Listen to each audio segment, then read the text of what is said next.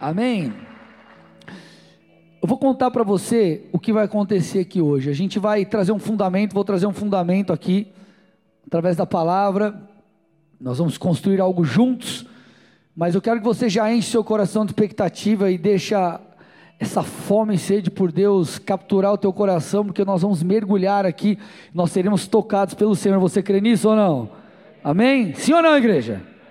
Aleluia, glória a Deus. Então, nós estamos em meio à série de mensagens Agora é Guerra, e como vocês bem sabem, a ideia né, dessa série é nós tratarmos sobre como devemos nos posicionar em uma estação ou em períodos de guerra espiritual, de batalha espiritual, porque vocês bem sabem que isso é algo que acontece.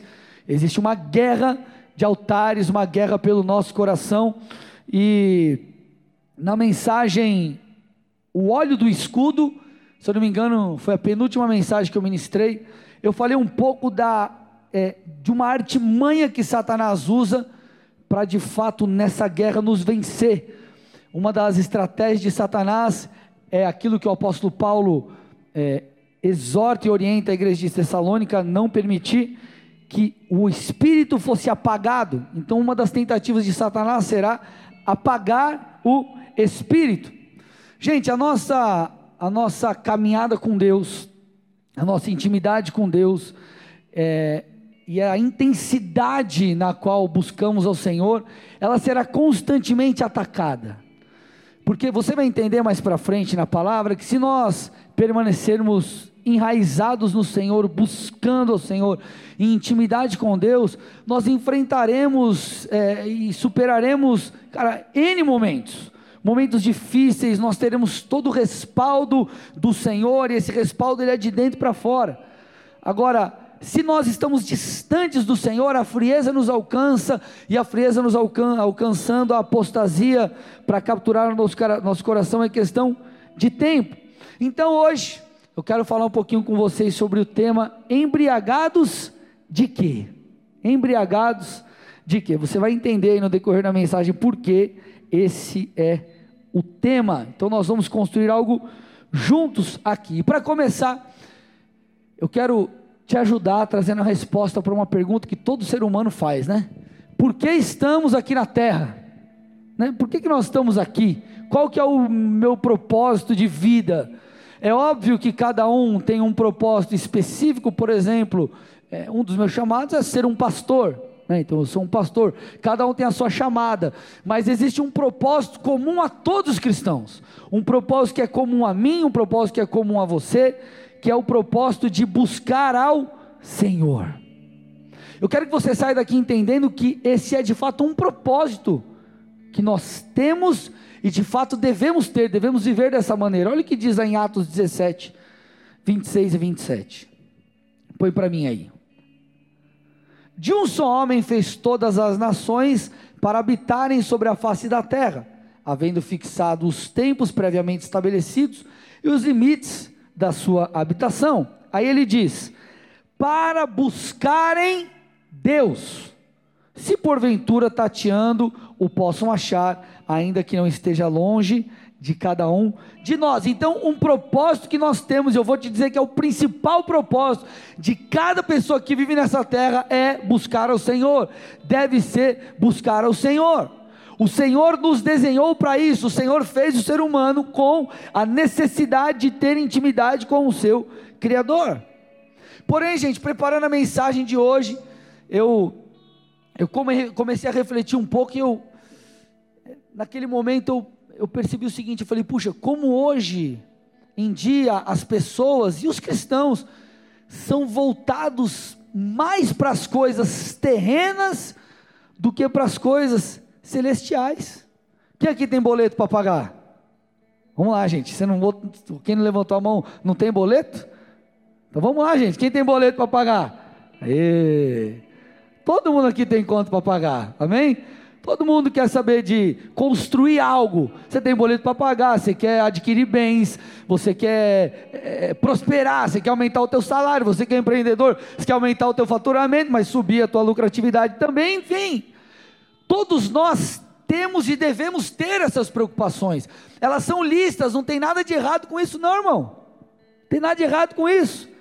Porém, a questão é que parece que nos dias de hoje as pessoas são mais voltadas para as coisas terrenas do que para as coisas celestiais. Agora, é, eu quero que você pare e pense por um momento. Tente é, imaginar a diferença de tempo que você vai passar na eternidade e a diferença de tempo que você vai passar aqui.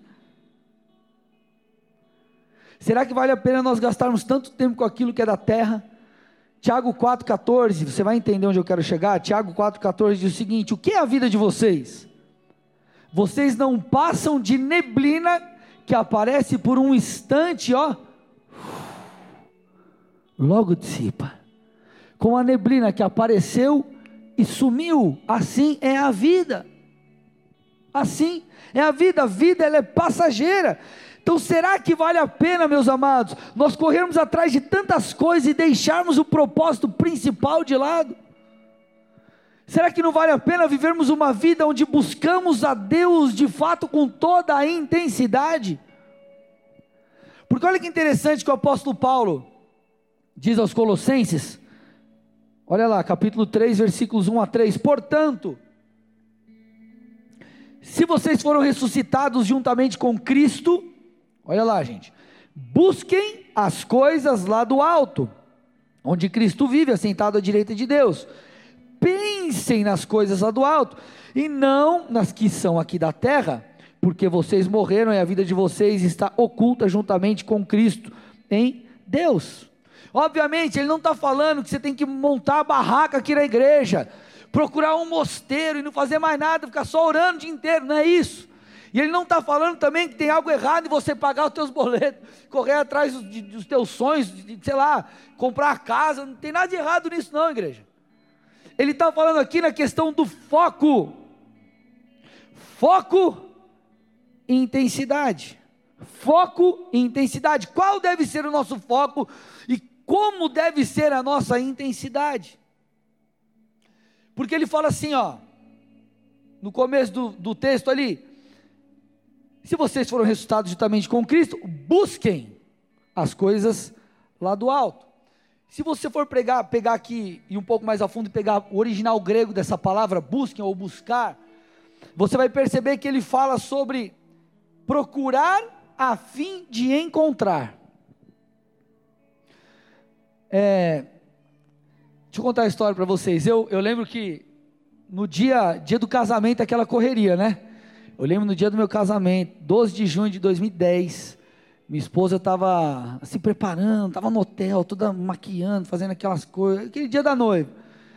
E só que o detalhe é que nós iríamos viajar em Lua de Mel no dia seguinte. E, cara, então, como era toda aquela correria que eu estava mudando de São Paulo para Curitiba, quem que ficou responsável por pegar algumas coisas do casamento, por fazer algumas correrias e por fazer a mala da Lua de Mel? Eu, imagina eu, irmão, homem, ó, irmão, imagina você fazendo a mala da viagem de lua de mel da sua esposa. Você acha qual que é a probabilidade 0 a 100 de você esquecer alguma coisa? 200. Mas não foi nada da mala da viagem, foi pior, porque eu lembro que aquela correria tal, eu cheguei no hotel, fui deixar, eu ia deixar algumas coisas com ela, inclusive o sapato que ela ia usar no casamento. Irmão, pensa um sapato que ela rodou todos os shoppings de Curitiba. E qual shopping que ela foi comprar? O shopping mais barato de Curitiba, Shopping Cristal.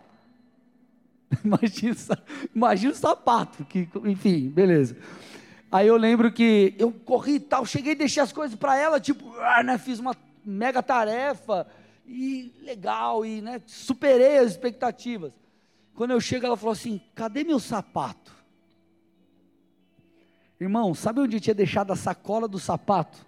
Tipo assim, era, sei lá, 4 horas da tarde, 3 horas da tarde, e o casamento era tipo 8 horas da noite. Eu tinha deixado no, no, na garagem do condomínio, num canto assim. Imagina um sapato novinho. Para alguém levar aquilo, irmão, é tipo, ó, eu sei que eu fiquei desesperado. E eu fui atrás desse sapato como quem quer achar. E eu lembro que eu fui, cheguei lá, graças a Deus, estava o bendito sapato lá, senão eu não estaria casado com essa linda mulher. Não, estou brincando. Ele ia falar assim para mim: amor, não importa, você é mais importante do que o meu sapato. Vocês acham que seria assim, desse jeito, assim? Tá bom. Enfim. Mas eu lembro, cara, que eu fui correndo, cara, eu fui no gás, cara, no gás, no gás, no gás. Cara, graças a Deus encontrei o, sapato. Mas eu fui daquele jeito, tipo assim, cara, eu vou ter que achar esse sapato. E é mais ou menos assim o que o texto está falando. É buscar como quem quer encontrar. É como tipo assim, perdi meu celular.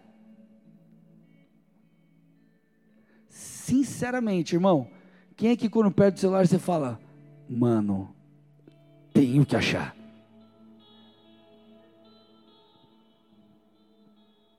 Estou ligado como que é. Esse buscar, ele fala sobre exigir, requerer, fala sobre uma busca intensa. Então o apóstolo Paulo está falando assim: ó, pensem nas coisas que são do alto, busquem, e não fala só, meu irmão, de, de, de quantidade de tempo, ele está falando da intensidade, busque como quem quer encontrar, exija isso no sentido assim de, de, de querer, de desejar, de falar, cara, eu vou encontrar, eu vou mais fundo no Senhor, porque o interesse de Deus não é só se o buscamos ou não, o interesse de Deus é como o buscamos. Como nós fazemos isso? Se a métrica, meu irmão, fosse a quantidade de versículos que você lê por dia, ou quantas horas você orou ontem, é, Deus cobraria de você performance e não paixão. Deus cobraria de você performance. Mas quando nós olhamos para a palavra, nós percebemos que não é essa a métrica. Na verdade, se você, quanto mais tempo você gastar na presença de Deus, melhor. É óbvio. Quanto mais você ler a Bíblia, mais você orar, melhor para você, mais transformado você será. Só que a pergunta que você precisa responder é: eu gastei todo esse tempo na presença de Deus, porque eu quero quebrar mais um recorde? Ou porque todas as demais coisas perderam o valor diante de Cristo? Por que, que você busca? Porque você o deseja?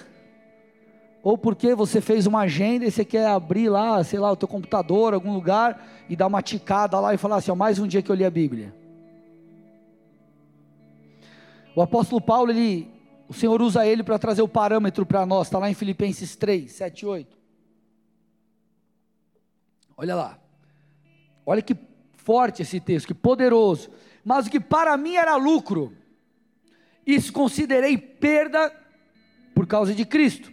Na verdade, ele vai além, ó. Na verdade, considero tudo como perda por causa da sublimidade do conhecimento de Cristo Jesus, meu Senhor. Por causa dele, perdi todas as coisas e as considero como lixo para ganhar a Cristo. A pergunta que você precisa responder não é: devo buscar a Deus ou não? Mas é: ele é mais importante do que tudo ou não? Porque, cara, olha isso que ele está falando. O que para mim era lucro, se comparado com Cristo, cara, é lixo. Não tem, não tem como se comparar. Não tem como. Está em outro patamar. É outro patamar. Está acima, é além. É melhor, é supremo, é superior. Ele está falando, eu considero tudo como perda diante do, do, do conhecimento de Cristo. Então a questão é a importância que você dá à busca por Deus, é o desejo, é, é qual é a escala, qual o grau que ele está na escala de importância da sua vida. E não é se você buscou ou não, quanto você buscou. É além disso, é mais do que isso. Ah, pastor, então você está falando que eu não tenho que buscar, não tenho que ser disciplinado, ou então, quando eu não tiver afim, eu não tenho que orar. Não é isso que eu estou te falando. Terão momentos que nós buscaremos a Deus, você vai vir para o culto, vai orar na tua casa, vai ler a Bíblia em casa, enfim, que você não está afim. E faz parte do processo. Agora, de dez vezes, nove você não deseja a Deus, tem alguma coisa errada. E talvez o que esteja errado é o que a gente vai falar aqui hoje. Vocês estão comigo aqui ou não? Amém? Agora, pastor, não entendi o que tem a ver com guerra. O que tem a ver com guerra? Satanás, ele, ele, ele vai tentar capturar o nosso coração, na verdade, ele vai tentar gerar o mesmo efeito que nós temos em Deus, na busca ao Senhor. Satanás ele tenta capturar o coração de um crente maduro, embriagando esse camarada com outras coisas. Você vai entender, olha que interessante. Efésios 5,18 diz: E não vos embriagueis com o vinho em que há contenda, mas enchei-vos do Espírito. Qual é a orientação aqui? Se encher do Espírito, ou se embriagar do Espírito, buscar e ser pleno através desse, desse, desse, desse beber do Espírito de Deus. Agora, por que, que isso é tão importante? Porque isso vai nos ajudar a não apenas conhecer mais de Deus, não apenas ser transformado de dentro para fora, mas isso vai, vai nos ajudar a, a, a exalar ou demonstrar, manifestar alguns comportamentos, algumas características importantes. Para você não achar que eu estou falando alguma besteira, ou enfim, aqui, biblicamente falando, essa, essa característica do embriagar-se do Espírito, quando você vê a descida do Espírito Santo lá em Atos 2, onde eles foram cheios, a Bíblia diz que quem olhava para eles achava que eles estavam como que bêbados. A Bíblia ela não dá muitas descrições desse fato. Óbvio que ela fala lá que eles falavam em línguas né, das outras nações, línguas dos povos que estavam ali, mas essa não é uma característica que você olha para alguém e o cara está falando outro idioma, eles falam, ah, esse cara aí está bêbado. Eu acredito que tinha algumas características que a gente vai estudar aqui, vamos fazer uma analogia. Eu quero fazer um paralelo entre essa, essa é, embriaguez natural e a embriaguez do Espírito, de ser cheio do Espírito, de estar embriagado do Espírito Santo. Vocês estão comigo mesmo ou não? Então vamos lá, vamos fazer aqui um, um paralelo. Eu acredito que uma das coisas que perceberam naqueles homens, né, é, em primeiro lugar, a alegria. E deixa eu já dar o crédito, essa pregação é fundamentada num livro que eu estou lendo, e eu quero que você de verdade leia é, o livro Até que Nada Mais Importe, do pastor Luciano Subirá. Pensa num livro, eu já tinha ele há, sei lá, um, um ano na minha casa, não tinha lido ainda. Pensa num livro que eu estou engolindo. E é muito bem isso, tá? Então, talvez a primeira característica que, a característica que viram ali naqueles homens foi a alegria. Foi a alegria. Quando você vê um cara aí, tomou um pitu, que, que você percebe muitas vezes? O cara fica alegrão, bobão. Mas o que eu estou tentando te dizer, quando nós estamos cheios do Espírito, nós precisamos entender que isso nos traz uma característica, biblicamente falando, que é justamente a alegria. Porque o apóstolo Paulo ele fala em Romanos 14, 17 o seguinte: que o reino de Deus é justiça, paz e alegria. Só que ele diz no Espírito. Não é uma alegria circunstancial, igreja. Não é uma alegria que depende de você ter dinheiro ou não. Ele está falando que a base da alegria é estarmos conectados, buscando, cheios do Espírito. Tanto é que a alegria é uma das características do fruto do Espírito. A Bíblia fala em Isaías 61:3 sobre o óleo de alegria. O óleo de alegria que é uma obra do Espírito. Você vê lá em Atos também o que? A relação entre estar cheio do Espírito e estar alegre. E você acha que Satanás quer que você seja alegre, que você tenha alegria? Não. Agora, quando você busca o Senhor, está mergulhado no Senhor, está cheio do Espírito Santo, embriagado do Espírito Santo, o que, que você percebe? Que nós temos uma alegria que independe da circunstância porque não é uma alegria que de, é, depende de coisas, é uma alegria que está no Senhor. Segunda característica que você vê numa pessoa embriagada é, é, é, é aquela ousadia, a coisa de não ter medo de falar as coisas. E quando você está, quando você está embriagado do Espírito, quando você está cheio do Espírito, você já percebeu que você tem mais segurança para falar de Jesus, para, enfim, você já percebeu isso? Você já saiu às vezes de algum culto que você sai, cara, você sai cheio de Deus, cara. E você, você fala, meu, preciso falar de Jesus para alguém, cara. E você tem aquela ousadia, você manda mensagem para o teu amigo, você liga para alguém, você fala para alguém na escola. Você já percebeu que é assim? Por quê? Porque você está cheio, está embriagado do Espírito. Para pautar biblicamente para você aí, Atos 4, 31. Olha lá, tendo eles orado, tremeu o lugar onde estavam reunidos. Olha lá, o Espírito Santo veio, olha lá, eles ficaram cheios do Espírito e com ousadia anunciavam a palavra de Deus. Então você percebe o que? Ser cheio do Espírito fez o que? Com que eles tivessem ousadia. Olha as características. Terceira coisa, vamos lá, igreja, vocês estão comigo mesmo ou não? Conecta aí, não perde, nós estamos construindo algo juntos. Terceira característica. O cara foi lá, chamou a galera, tomou, encheu a cara. Ele é mais fácil ele segurar a grana e não pagar para os outros, ou ele paga para todo mundo. O cara é praticamente um pródigo, o cara gasta tudo, sim ou não? Paga para todo mundo, paga para essa mesa, para aquela mesa, paga para os boys, vai na balada, destrói, gasta e frita o cartão mesmo. Sim ou não, igreja? Sim ou não, igreja? Legal. Agora, que, que a gente percebe na igreja primitiva? Você vai ver lá em Atos. Aquela igreja viveu tão intensamente as coisas no Senhor, a busca, enfim, que eles não eram presos com finanças. Eles não tinham problema nenhum em semear, em entregar, em doar. Eles não tinham problema nenhum com isso. Por quê? Porque eles estavam cheios do Espírito Santo. Quarta coisa, quando você está cheio do Espírito, isso aqui você há de concordar comigo, talvez você tenha passado já, você fica meio que anestesiado em relação a, a, a problemas como se Deus te desse uma estabilidade diante das perseguições e das ofensas.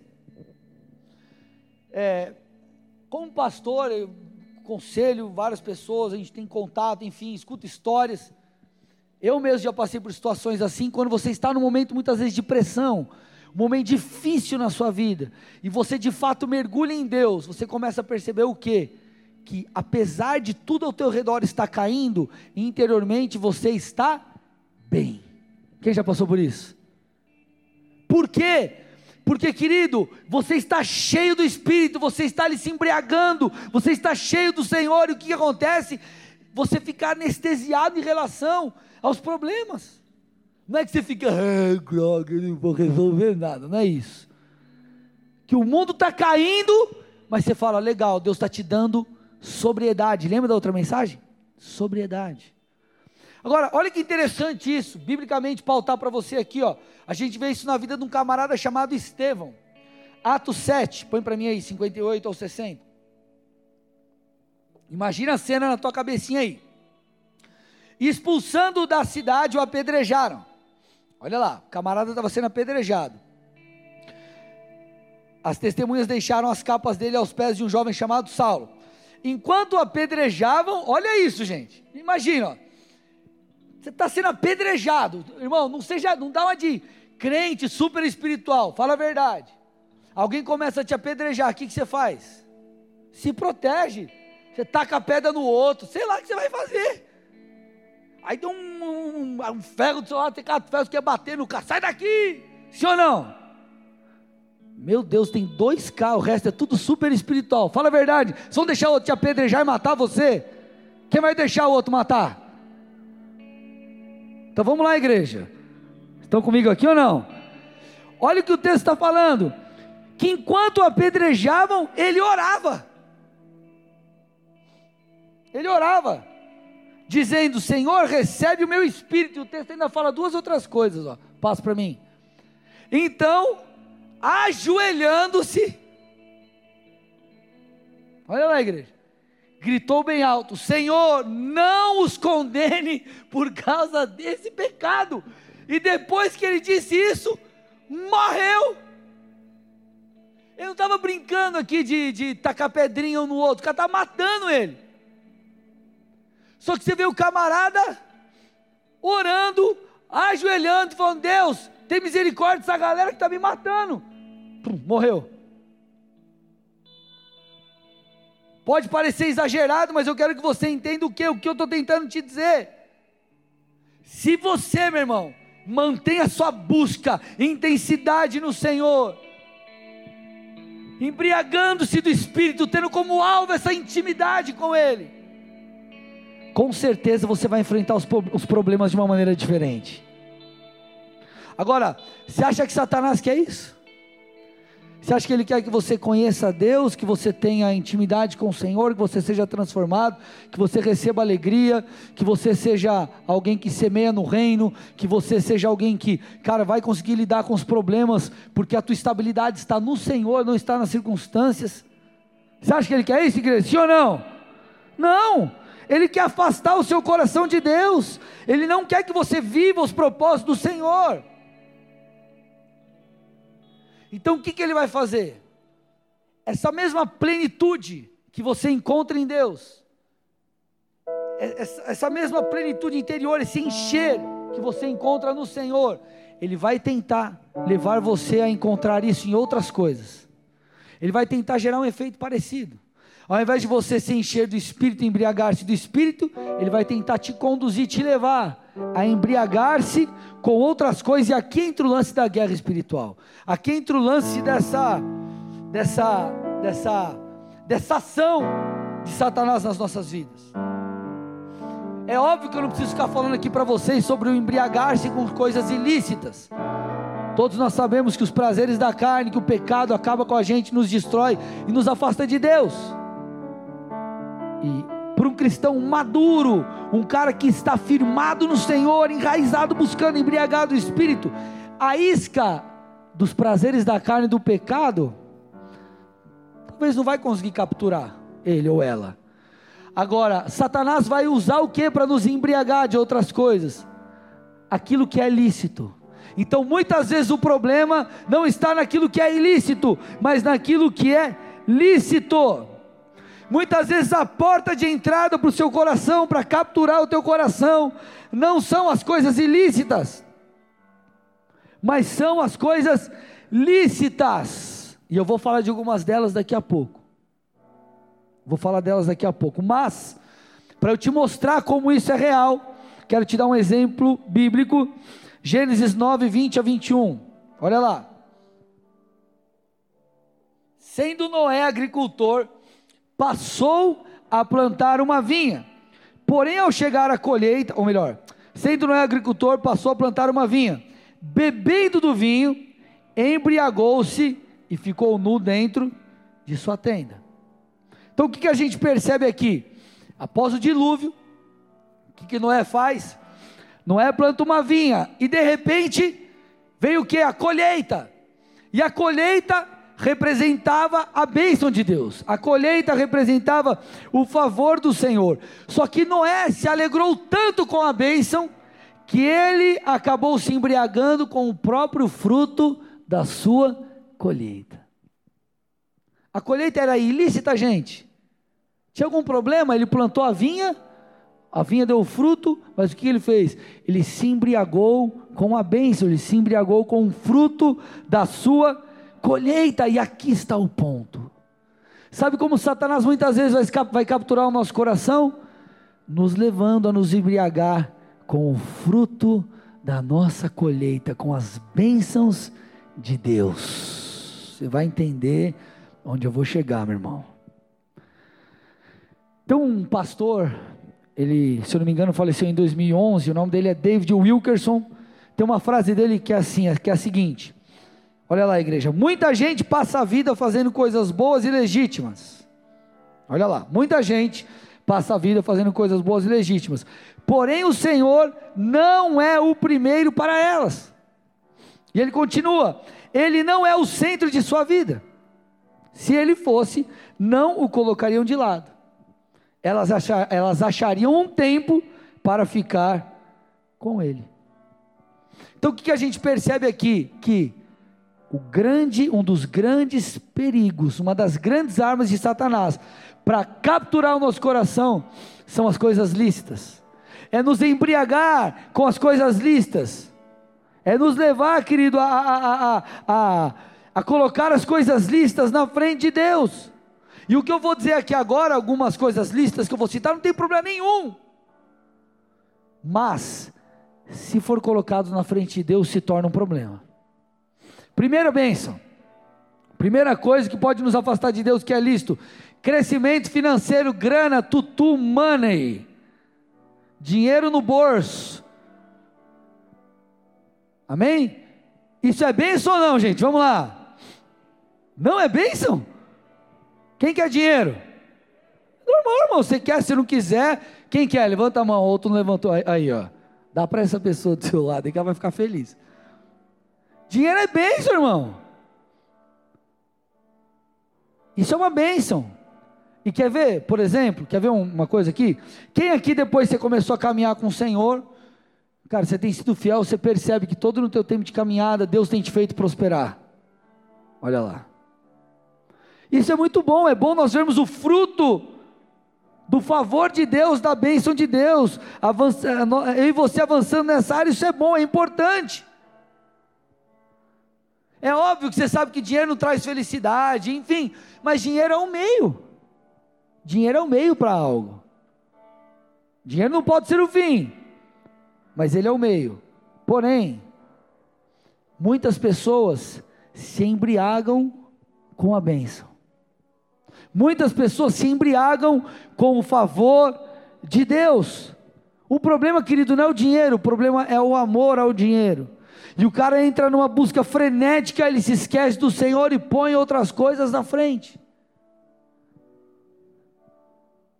Ele não tem tempo mais para Deus, ele só quer é, prosperar, prosperar, prosperar, prosperar, prosperar, prosperar, prosperar, prosperar, e ele esquece das demais coisas. Olha que interessante, quando você vai lá para 2 Crônicas 26, 5, estou indo para o final da mensagem, gente. O texto diz o seguinte: ó, propôs-se propôs-se buscar a Deus nos dias de Zacarias, que era sábio nas visões de Deus. Enquanto Uzias, olha lá o rei Uzias, enquanto Uzias buscou o Senhor, Deus o fez o quê? Prosperar. Enquanto Uzias buscou o Senhor, é, é, é, é, colocou Deus à frente, priorizou o Senhor, a Bíblia está falando, ó, Deus o fez prosperar. Só que aí nós percebemos lá no versículo 16, põe para mim, o seguinte: mas depois que Uzias se tornou poderoso, olha lá, gente. Ele buscou a Deus, Deus fez ele prosperar. Mas quando ele se tornou, você que está aí na internet, presta atenção, ó, poderoso, o coração dele se exaltou para a sua própria ruína. Ele cometeu uma transgressão contra o Senhor, seu Deus, pois entrou no templo do Senhor para queimar incenso no altar do incenso. O que, que nós percebemos? que a própria prosperidade que Deus trouxe foi aquilo que o retirou da presença de Deus. Ele, o rei Uzias, embriagou-se com as bênçãos financeiras. Eu te pergunto, será que isso tem a ver com você? Será que talvez, querido, você tem crescido, tem prosperado, daqui a pouco você fala, não, não, não, cabe mais um cliente, cabe mais isso aqui, cabe mais alguém aqui, e dá mais um pouquinho, pouquinho, pouquinho, quando você vê, já era. Deus perdeu a prioridade no seu coração, perdeu a prioridade na sua rotina. E são coisas diferentes, rotina e coração. Ele não, ele, é, para alguns, alguns continuam buscando ao Senhor, mas no coração Deus dá mais prioridade. Porque não há mais intensidade. É, é a preocupação dele está agora em outras coisas. Quer ver uma outra coisa lícita que captura o coração das pessoas e remove esse desejo por Deus? essa busca, essa intensidade, o ativismo ministerial. Querido, o problema do ativismo ministerial não é fazer o muito. Não tem problema fazer muito, você sempre vai fazer muito. Eu faço muito, eu falo para os líderes, cara, os líderes são que mais vão fazer. Aqueles que estão em posição de liderança sempre vão estar fazendo muito. O problema é a falta de equilíbrio. O problema é quando a, a, o fazer te impede de estar com o Senhor. Muitos ministros, cara, porque eles só querem dar, dar, dar, dar, dar, dar, dar. Pregar, pregar, liberar, e ele não tem vida mais com Deus. Ele inverteu o polo, inverteu as coisas. O ministério se tornou prioridade. O ministério roubou o coração da pessoa, do Senhor. Ele acabou embriagando-se com o ministério. Gente, presta atenção. É fácil a gente se embriagar com, entre aspas, o sucesso. É fácil você se embriagar com a grana que você está ganhando. É fácil você se embriagar com o sucesso do ministério. É fácil você se embriagar pelos aplausos. É fácil. Terceira coisa, e talvez isso aqui te choque, mas é uma realidade. Terceira coisa que a terceira coisa que acaba tirando do coração das pessoas essa, essa, essa intensidade, não só o tempo, mas a prioridade no coração, que é a família. Como assim, pastor? Alguns embriagam-se com a família, alguns se embriagam com um casamento, com filhos. Quer ver, ó? Quem está solteiro? Legal. Quem aqui ora por um varão valoroso, uma varoa topzeira assim? Deixa eu ver, levanta a mão. Legal. E talvez você comece essa empreitada, Senhor, eu vou fazer uma campanha, 365 dias no monte, só comendo alface, bebendo água e sei lá, Deus manda aí, Deus. Varão top, 1,90m. Com os cabelos longos, não, tô brincando, imagina. Ô pastor. E você ora, e daqui a pouco chega a bênção. Chega o namorado, a namorada, você casa, enfim. E muitos nisso, pode parecer brincadeira, mas não é deixam Deus de lado. Meu irmão, presta atenção. Sabe qual foi o maior presente que eu recebi de Deus? Não é, não é, não é, é verdade. A minha esposa. Ela, Deus usou essa mulher para me fazer alguém melhor. Eu só sou quem eu sou, porque, cara, ela está do meu lado. Deus usa ela constantemente. De verdade, a, maior decisão que você toma na sua vida depois de entregar sua vida a Jesus é com quem você vai casar. Casa com alguém que vai puxar o teu freio de mão, você está frito, cara. Você está lascado. Você está lascada. Então a gente percebe que as pessoas deixam Deus de lado. Não, agora estou namorando, agora eu casei, agora, é, é, mas eu tive filho, meu irmão, tenho dois, minha mulher quer mais um. E eu não quero, mas ela quer. Vocês acham que vai acontecer no que no final? Hã? Quem acha que não vai ter o terceiro, levanta a mão. Ó, um ali me ajudando. Obrigado, irmão. Quem acha que vai ter o terceiro? o Ru, né, cara? Você está com você vai ver quando estiver. Você está com uma, quando estiver com dois, você vai repensar. Ai, Jesus. A, a Cacai tá ali, o Endre, eles ficaram com o Deco e com a Tassi esses dias. Aí o Endre falou assim para mim: Meu eu vi que realmente não quero mais filho. É o furacão e o tornado ali, os dois ali são sinistros. Mas, cara, você tem que envolver a sua família na busca ao Senhor. Eles não podem, presta atenção aqui, gente. Quando Deus deu Eva para Adão, Deus não deu Eva para substituir o relacionamento de Adão com o Senhor. Tinha nada a ver. Uma coisa é o relacionamento espiritual, outra coisa é o relacionamento afetivo que eles tinham.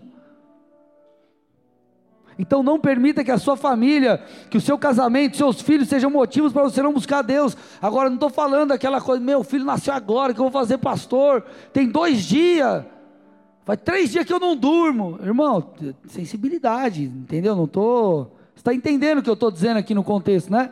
Sim ou não?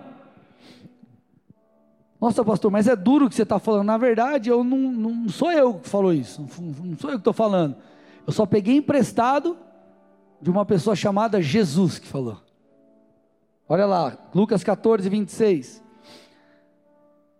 Se alguém vem a mim e não me ama mais do que ama o seu pai, a sua mãe, sua mulher, seus filhos, seus irmãos, as suas irmãs e até a sua própria sogra, não, tô brincando, não tem isso aqui.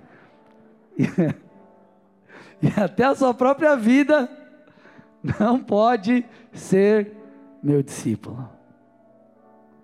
Duro, hein? Não pode ser meu discípulo. Sabe o que ele está falando? Você tem que amar a sua esposa. Cara, como Cristo amou a igreja, você tem que dar sua vida por ela, você tem que amar com todo o seu amor. Mas você não pode amar ela mais do que Jesus. Sabe aquela coisa boba, mas. Ai, meu marido, meu, minha mulher não quer ir para a igreja, então não vou. Ai, é, é, Meu marido não quer ir, então eu também não vou. Sabe, sabe aquelas coisas assim, ai, agora é, eu vou parar, o ministério, enfim, vocês estão entendendo, gente? O que, que eu estou tentando te dizer?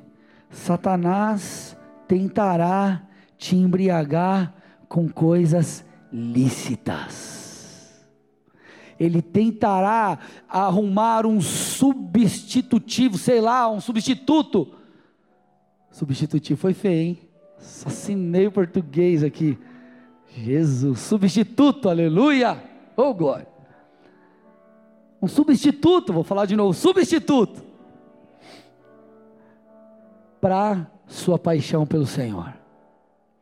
Ele vai tentar fazer você se embriagar com os resultados do seu ministério, tentar fazer você se embriagar com a sua família, tentar fazer você se embriagar com o dinheiro, tentar você se fazer você se embriagar com todas as outras coisas para te distrair, para te tirar do alvo, quer conhecer ao Senhor, quer buscá-lo intensamente, quer embriagar-se do espírito. É tirar teu tempo com Deus. Irmão, quando você olha para a história lá de Moisés, quando ele vai tirar o povo de Deus do Egito, ele chega para Faraó e fala: Faraó, ó, liberta o povo aí, porque nós queremos adorar a Deus. Olha que Faraó, que representa o diabo, faz. Estou no finalzinho da mensagem, abra aí comigo em, em Êxodo 5, 3 a 9. Olha isso, gente. Eles prosseguiram. O Deus dos Hebreus veio ao nosso encontro. Portanto, Moisés e Arão, né? Deixe-nos ir ao caminho de três dias ao deserto, para que ofereçamos sacrifícios ao Senhor nosso Deus, para evitar que ele venha sobre nós com peste ou com espada. Então o rei do Egito disse: Moisés e Arão, por que estão afastando o povo das suas tarefas? Voltem ao trabalho. E Faraó disse também: O povo da terra já é muito, e vocês ainda querem que eles descansem de suas tarefas? Naquele mesmo dia, Faraó deu uma ordem aos feitores do povo e aos seus capatazes, dizendo: Daqui em diante não forneçam mais palha ao povo para fazer tijolos como antes, que eles mesmos ajuntem para si palha, mas exijam deles a mesma quantidade de tijolos que antes faziam. Não diminuam a cota eles estão desocupados, por isso gritam: Vamos e sacrifiquemos ao nosso Deus. Imponham mais serviço, mais serviço a esses homens, para que se mantenham ocupados e não deem ouvidos a palavras mentirosas. Igreja, o trabalho aqui que Faraó estava dando mais. Ah, Moisés, Moisés e Arão, vocês estão pedindo isso daí? Então vocês estão tendo tempo para pensar nessas abobrinhas de sair, de adorar a Deus, sacrificar a Deus. Então o negócio é o seguinte: vocês vão ter que produzir a mesma cota, mas eu não vou dar matéria-prima para vocês fazerem. Se vira, negão. Dá o teu jeito. Qual que era a orientação? Mantenham eles ocupados para que eles não ouçam Deus. Mantenham eles ocupados para que eles não tenham ali intimidade com o Senhor, trazendo para a nossa ótica aqui da palavra. Mantenham eles ocupados para que eles não consigam entregar o seu coração e a sua intensidade a Deus. Amados, Deus não duvida do seu amor por Ele. Só que talvez coisas estejam roubando Deus de você, ou o teu tempo com Deus, melhor dizendo. Talvez o teu coração já se embriagou com outra coisa. Talvez você já determinou outras prioridades. E, gente, eu não estou falando de performance. Eu estou falando de paixão. Eu estou falando de busca, de desejo de estar com Deus, de intensidade no Senhor. Ah, mas isso daí é coisa de pastor. Quem falou que é coisa de pastor? É coisa de filho de Deus.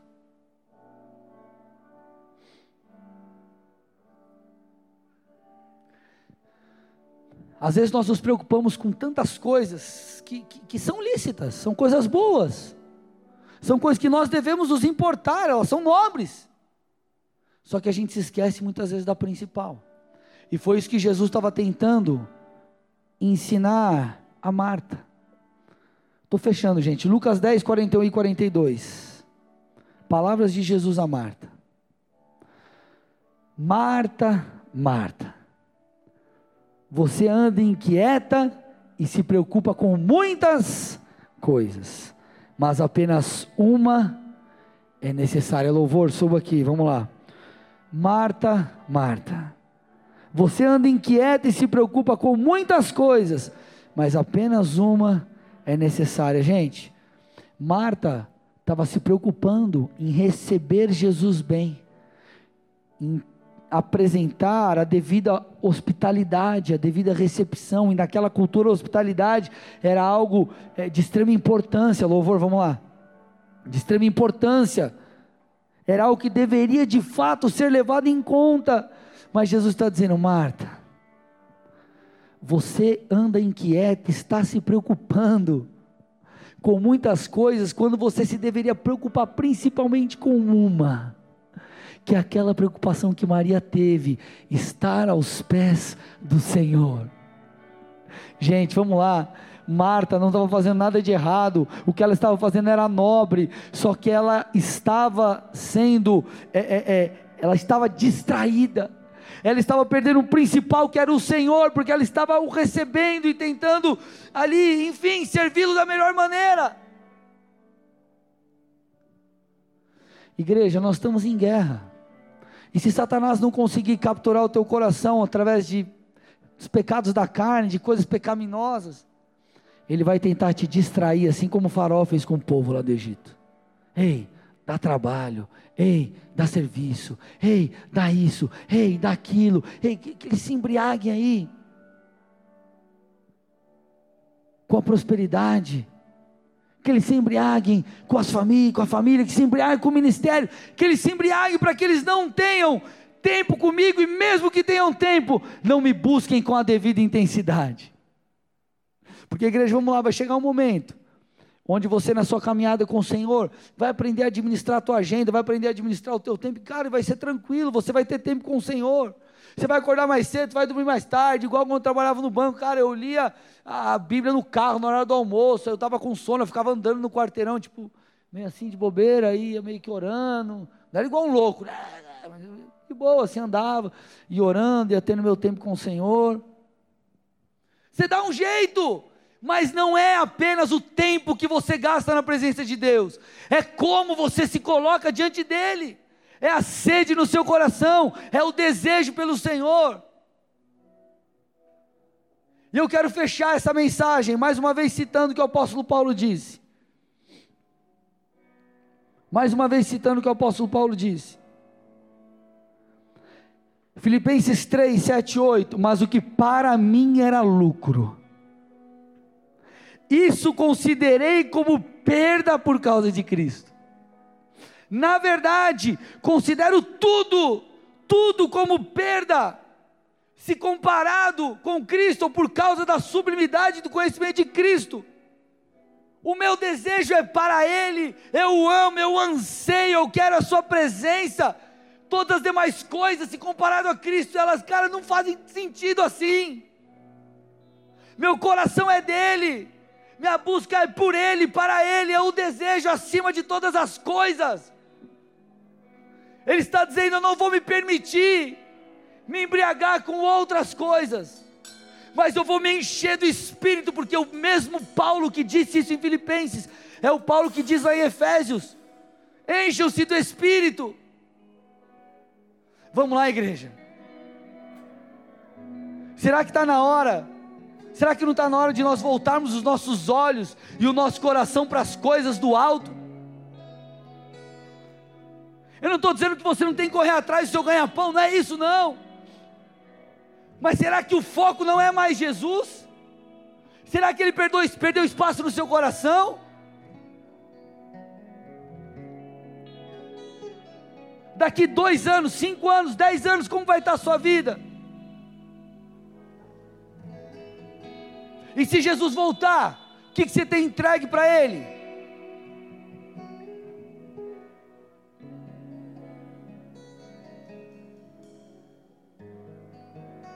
O Senhor tem que ser a nossa prioridade. Ele precisa ser a nossa prioridade. Não é por performance, igreja. Não é porque você leu dez versículos, dez capítulos, orou duas horas, não. É o porquê você faz isso. É o porquê você se move para esse lugar secreto.